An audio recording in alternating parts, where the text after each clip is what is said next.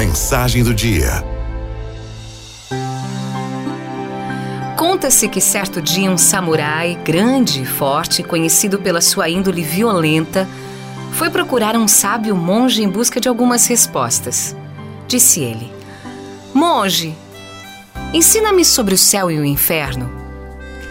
O monge, pequenininho, franzino, olhou para o bravo guerreiro e, simulando desprezo, lhe disse: Eu não poderia lhe ensinar coisa alguma, você está imundo.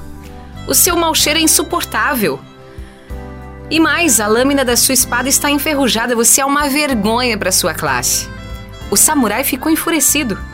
O sangue subiu no rosto e ele não conseguia dizer nenhuma palavra, tamanha era sua raiva. Empunhou a espada, ergueu-a sobre a cabeça e se preparou para decapitar o monge. E o monge disse: Aqui começa o inferno. O samurai ficou imóvel. A sabedoria daquele pequeno homem o impressionara. Afinal, ele arriscou a própria vida para lhe ensinar sobre o inferno. O bravo guerreiro abaixou lentamente a espada e agradeceu ao monge pelo ensinamento. O velho sábio ficou em silêncio. Passado algum tempo, o samurai, já mais calmo, foi lá e pediu desculpas, pediu perdão. Disse que o gesto tinha sido infeliz.